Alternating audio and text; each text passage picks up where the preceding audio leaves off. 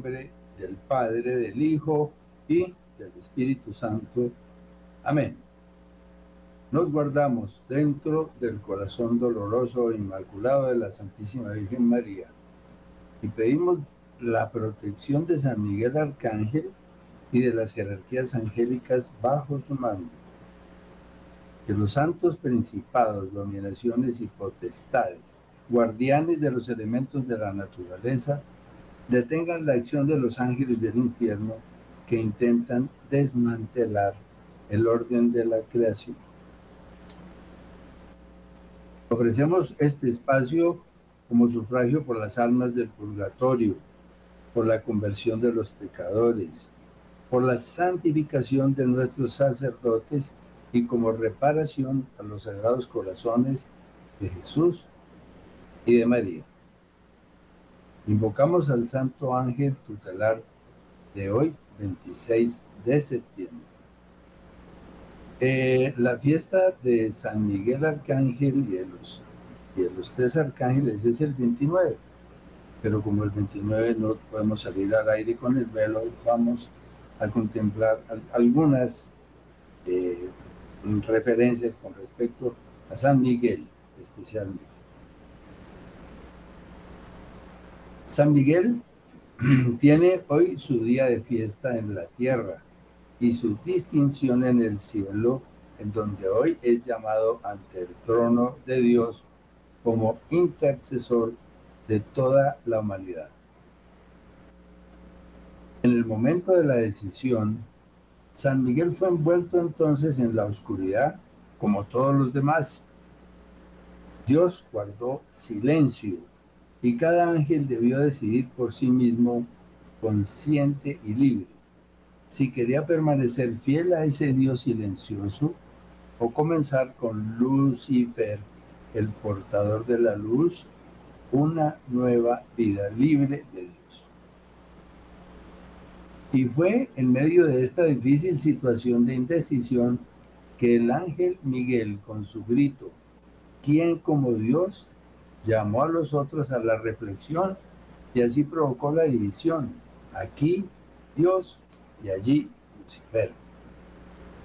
Desde entonces se hizo una lucha abierta y San Miguel no se apoyó en su propia fuerza, sino en la fuerza de Dios. Sí, lanzó el mismo amor de Dios como fuerza divina sobre el adversario y por ella lo transformó en serpiente en dragón que cae en el abismo, arrastrando tras él millares y decenas de millares, y cae y sigue cayendo hasta el fin de los tiempos.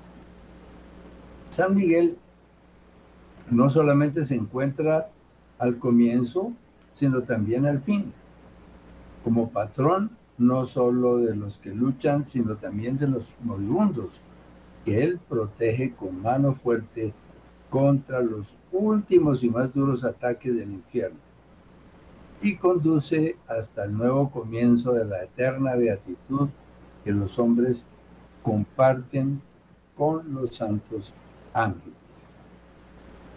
Invocamos entonces al santo ángel tutelar también de las 4 de la tarde y entramos en materia. Entonces este santo oral vamos a referirlo hoy a los tres santos arcángeles, después de haber hablado San Miguel, tenemos allí a San Miguel, San Gabriel el mensajero, a San Rafael la medicina de Dios.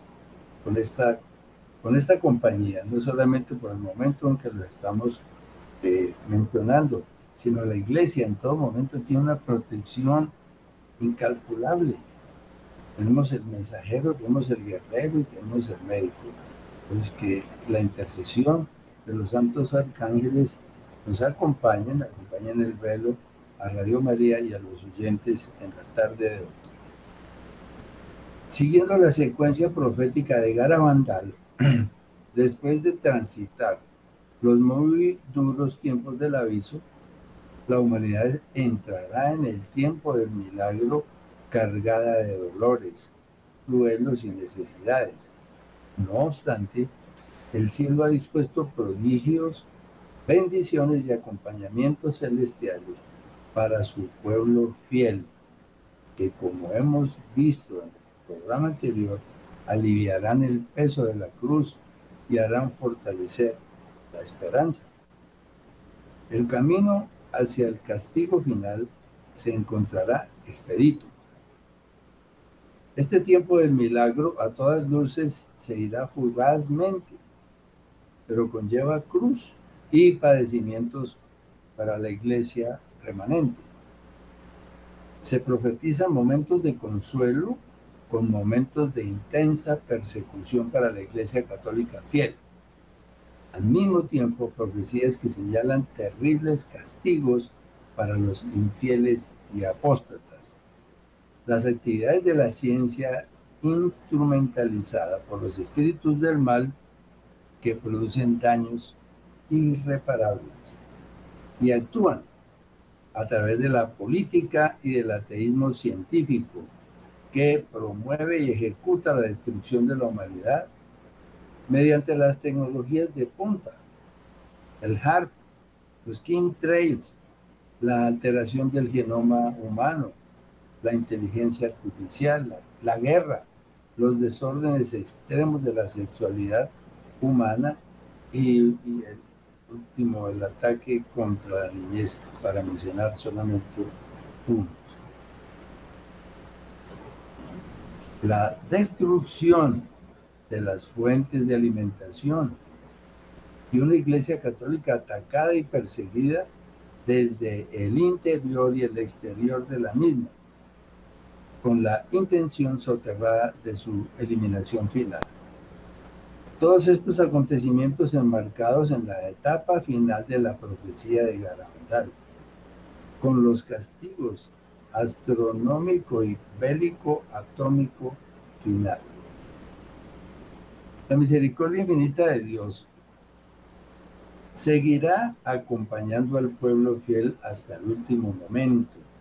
Y para este tiempo final vamos a detenernos en profecías con instrucciones, bendiciones y promesas que animan la esperanza la fe y la seguridad en el triunfo final de los corazones de Jesús y de María.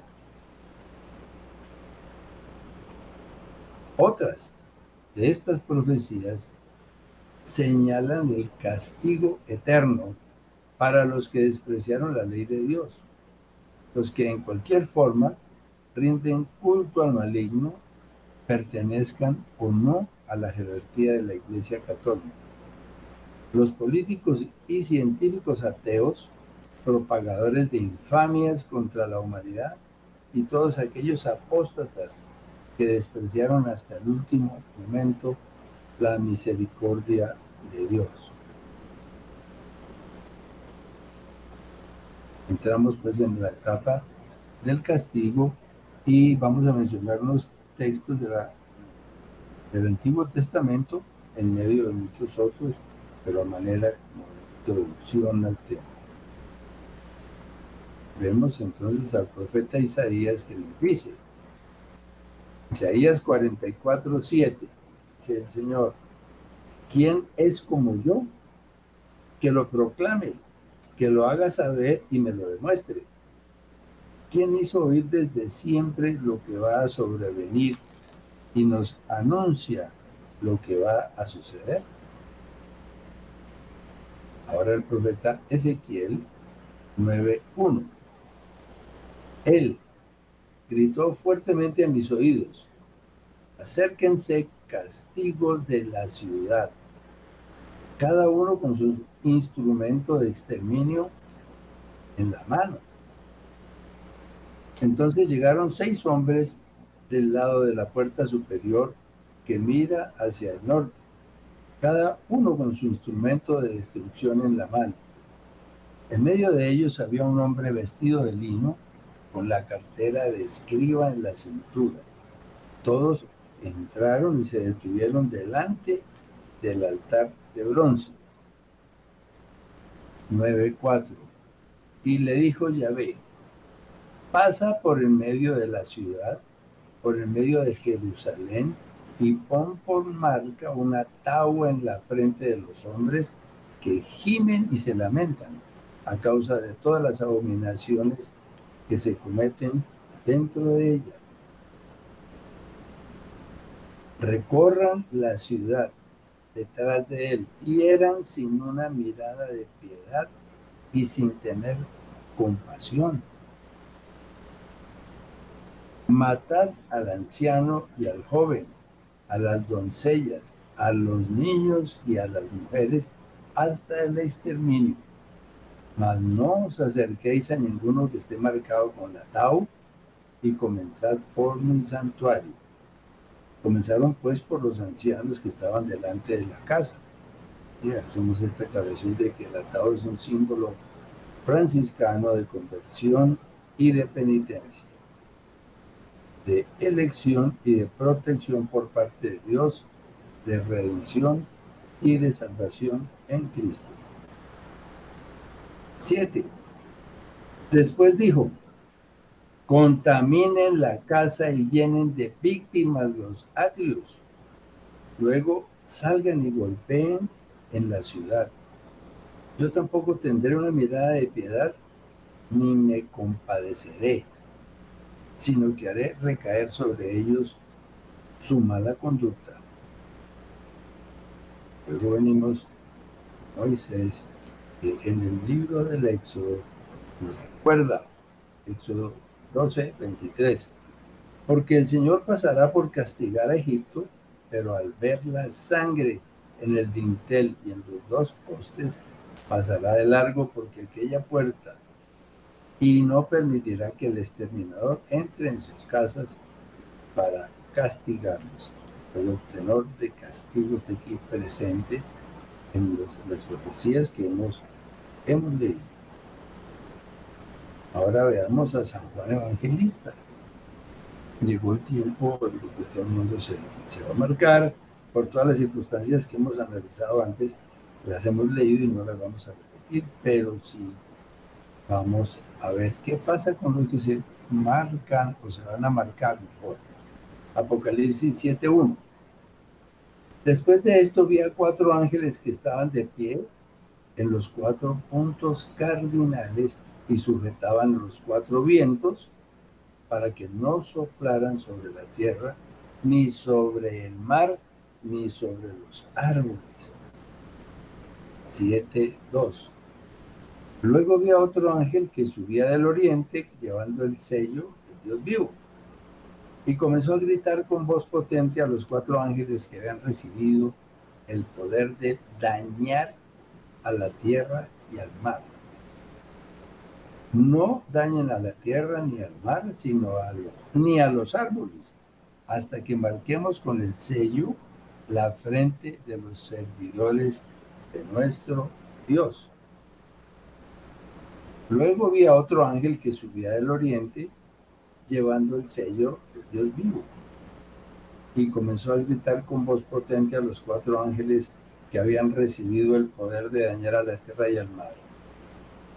No dañen a la tierra ni al mar ni a los árboles hasta que marquemos con el sello la frente de los servidores de nuestro Dios. Tocó el quinto ángel. Entonces vio una estrella que había caído del cielo a la tierra. Se le dio la llave del pozo del abismo. De la humareda salieron langostas sobre la tierra y se les dio un poder como el que tienen los escorpiones de la tierra. Y en este 9.4, este, este punto es muy fuerte se les dijo que no causarán daño a la hierba de la tierra, ni a nada verde, ni a ningún árbol. Solo a los hombres que no llevaran en la frente el sello de Dios, la cruz, la tabla. Se les dio poder no para matarlos, sino para atormentarlos durante cinco meses. Todo este eh, perfil de lo que hemos leído es un castigo un castigo que tiene que, digamos, contemplarse en esta etapa final de Garabandal. Vamos a una pausa.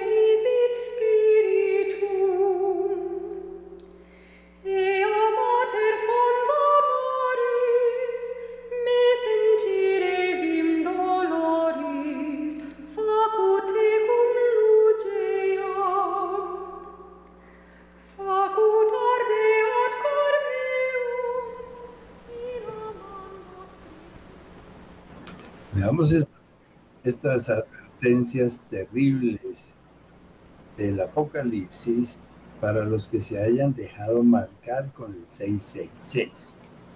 Es algo terrible. Vamos con San Juan Evangelista y con Apocalipsis 13:6.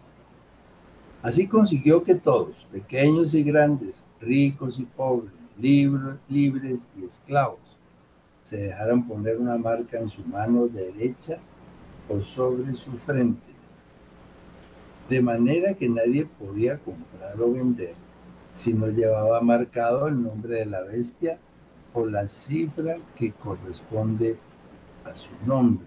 Tiempos que vamos a ver sumergidos ya en el pleno paso del milagro hacia el castigo. Para esto se, se precisa sutileza, el que tenga inteligencia, calcule la cifra de la bestia porque es una cifra humana. 666. 14, 9. Un tercer ángel lo siguió diciendo con voz potente.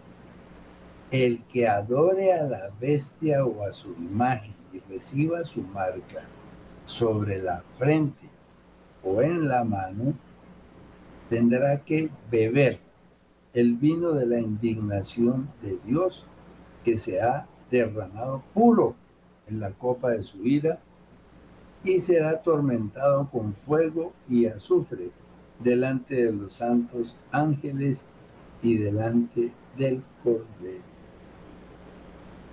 El humo de su tormento se eleva por los siglos de los siglos y aquellos que adoran a la bestia y a su imagen y reciben la marca de su nombre, no tendrán reposo ni de día ni de noche. En esto se pondrá a prueba la perseverancia de los santos, de aquellos que guardan los mandamientos de Dios y la fe de Jesús. Luego escuché una voz que me ordenaba desde el cielo, escribe, Felices los que mueren en el Señor. Sí, dice el Espíritu. De ahora en adelante ellos pueden descansar de sus fatigas porque sus obras los acompañan. Pero aquí está muy claro que el optar por la marca eh, del 666 no tendrá después, digamos, ningún tipo de reverso. Si se atrevieron a marcarse, así van a quedar de una vez en manos de los espíritus del mal. Es un momento de prueba muy, muy difícil para la humanidad, pero la Sagrada Escritura lo viene anunciando de siempre, de siempre, que íbamos a llegar a este momento y qué momento más, digamos, adecuado para que se presenten estos castigos a los apóstatas o a los ateos que despreciaron los textos bíblicos para este tiempo del castigo. Luz María dice, pero vosotros no os dejéis marcar con ese microchip que lleva la marca de la bestia, el 666. Apocalipsis 13, 18. Porque entonces perteneceréis a Satanás y no os engañéis pensando que lo hacéis para salvar la vida de vuestros hijos y familia. Dejaos matar antes si fuera preciso. Pero no tendréis que llegar a eso porque para ello os estamos advirtiendo de estas cosas antes de que sucedan. Esto podría ser el aceptar la marca del 666. Sería tanto como aceptar una posesión satánica completa, sin salida de ninguna clase, lo que llevará directamente al infierno a los que prefieran ese camino. Vamos a ver unas advertencias que nos ha hecho el Padre Eterno. ¿Quién nos hará decir que conoce todos los planes de nuestro Padre Eterno? Deberíais reconocer que el Padre Eterno tiene muchas maneras, eventos, planes para impedir el aparente diluvio de marcaciones perpetuado por su enemigo. El aparente diluvio. Muchos no os han sido contados para que el maligno no pueda atentar contra ellos, dice Marilyn Iben en 1997. Yo protejo a mi pueblo, soy columna de nube, de pronto como la que esperamos y la que se ha escrito en el momento del milagro. soy maná, soy misericordia, paz y humildad. Esto es de de María, palabras del Padre Eterno en el año 2012. Mi justicia divina exige que lleve a la gente nuevamente a los caminos de Dios. Alguna acción debo tomar para que la humanidad creada por mí, su Dios, regrese a mí y así lo haré, hijos míos, y muy pronto escrito por, Mary Jane desde el 2010, hace 13 años. Me entristece, sigue Mary Jane, en palabras del Padre Eterno, me entristece que debo hacerlo ahora. No obstante, es el momento prescrito en las profecías. También me entristece que los buenos caerán con los malos. Deseo proteger a los buenos lo mejor posible pero también les pido a muchos de ustedes aceptar la muerte como muerte de mártir para abrirles el cielo inmediatamente, hijos míos. Esta sola versión de la profecía nos da para, pensar muchísimo. Todo este tiempo eh, la cruz ha estado presente en la iglesia fiel y seguirá estando presente en la iglesia fiel. Y aquí el Padre nos, acuerda que inclusive, a pesar de todo su cuidado y de todo su amor, muchos tengamos o tendrán que morir en medio de esos, esas catástrofes que se han venido incendiando el, mundo desde el aviso. Pero también nos advierte que si llegamos a morir en un evento de esos, seremos mártires y que iremos inmediatamente al cielo. Entonces, para pensarlo, para, tenerlo muy claro y dejar un poco el susto hasta donde sea posible. Si llegamos a morir, seremos mártires. Y los mártires, ser mártir es un premio, palma del martirio es algo que no entendemos ahora, pero lo entenderemos una vez que lleguemos al. Yo los amo mucho y no deseo que sufran peligro alguno. Pero al mismo tiempo les anticipo lo que puede ocurrir durante esos días difíciles. Permanezcan en paz y abandónense completamente al cuidado providencial de Dios. Manténganse siempre en estado de gracia santificante y prepárense para todo lo que Dios desea para ustedes. Si se mantienen listos, no hay nada que temer.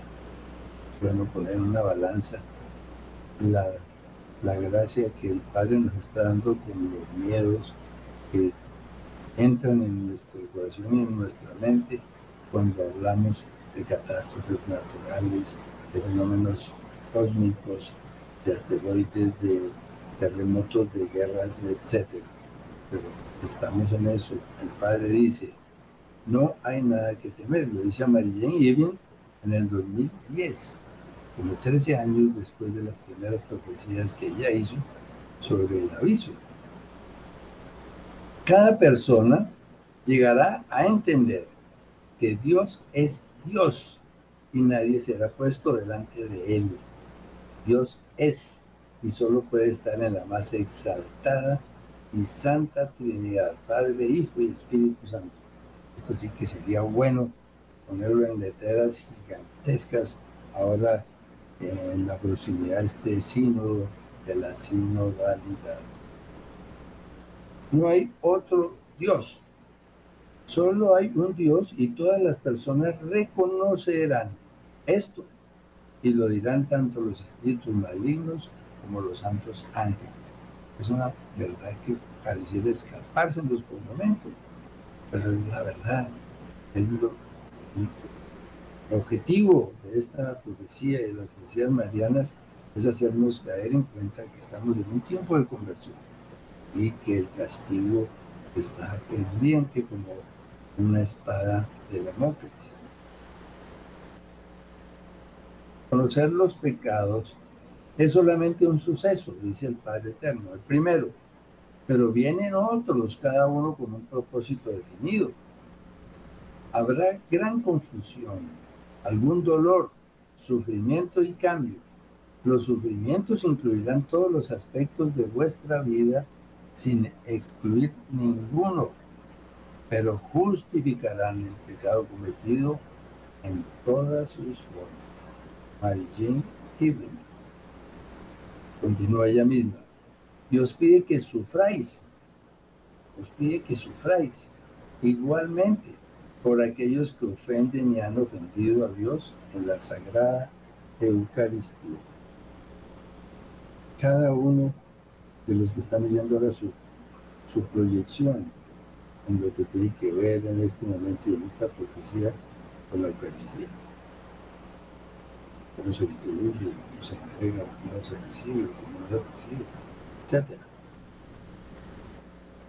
Las dificultades han sido pensadas por Dios para purificar todos vuestros sentidos que hayan intervenido en la comisión de pecados en todos los acontecimientos de vuestra vida. Todo lo hecho. Eso tuvimos primero el aviso para estar muy preparados y listos, listos para estos momentos. Vosotros me crucificasteis por vuestros pecados, nuestro Señor Jesucristo. Mi Padre Eterno os pide sufrimiento por todo el dolor que me causasteis y especialmente por la blasfemia contra la vida, la moral y la blasfemia espiritual contra Dios. ¿Por qué? Para justificar la falta de respeto por la vida, para ofreceros medios de reparación y para que entendáis que debéis sufrir vuestra cruz.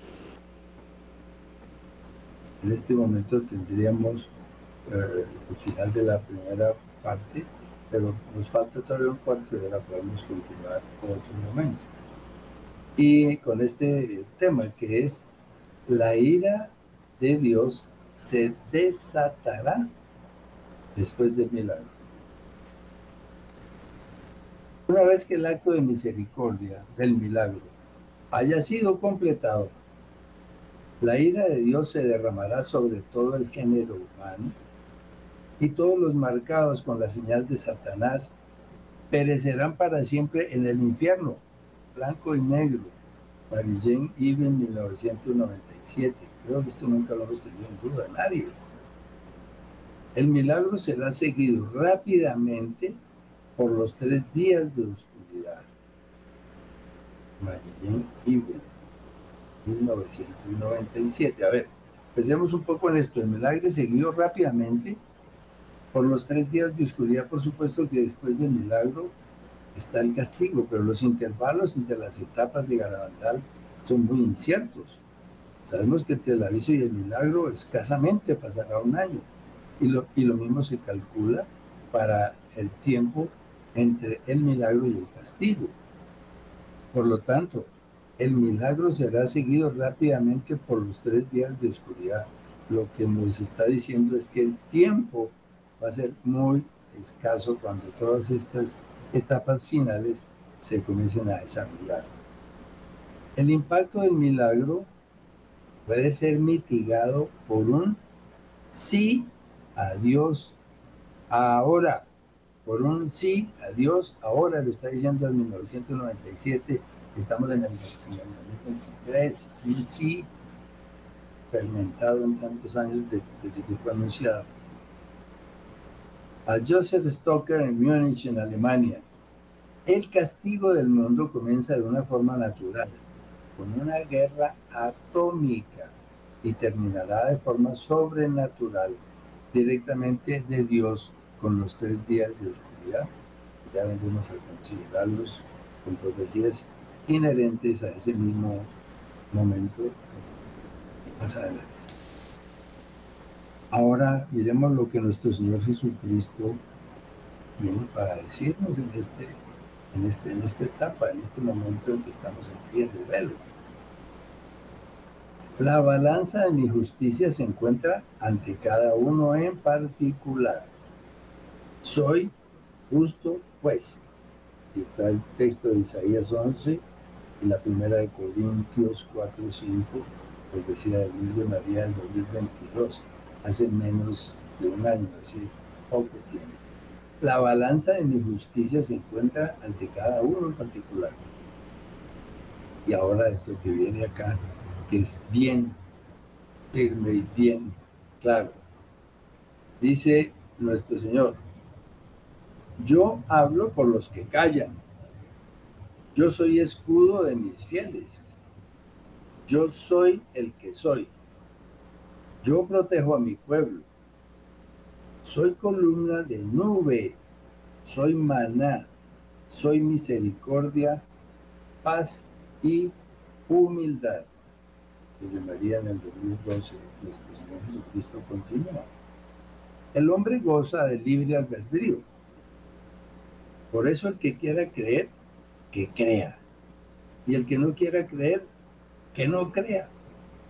Es bien difícil enderezar un corazón torcido. Esto es para Consuelo, dice española en Barcelona, en 1987. Estas determinantes palabras continúan diciendo, los hombres maquinan infamias contra el Señor, trazan planes vanos y proyectan designios inicuos y yo voy a quedarme callado, tiembla la tierra y los cielos se estremecen ante mí y yo voy a retroceder ante el ser humano que he creado de barro.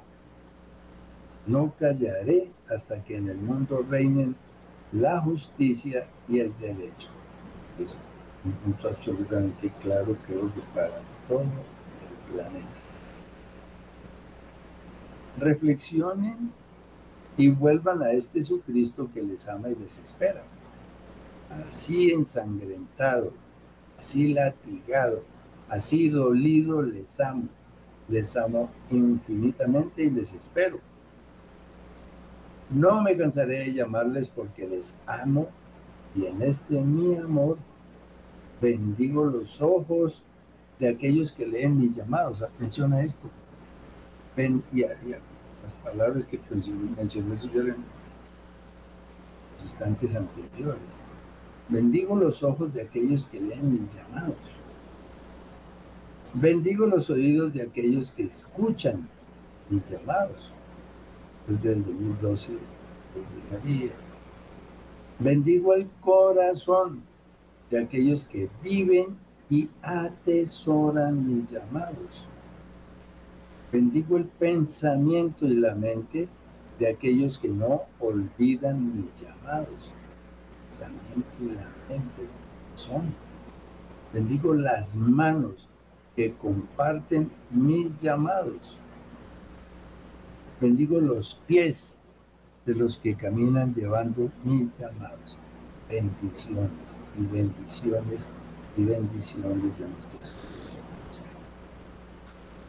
A pesar de eso, para todas estas profecías y llamados, los oídos han sido y son sordos o desprecian estas profecías.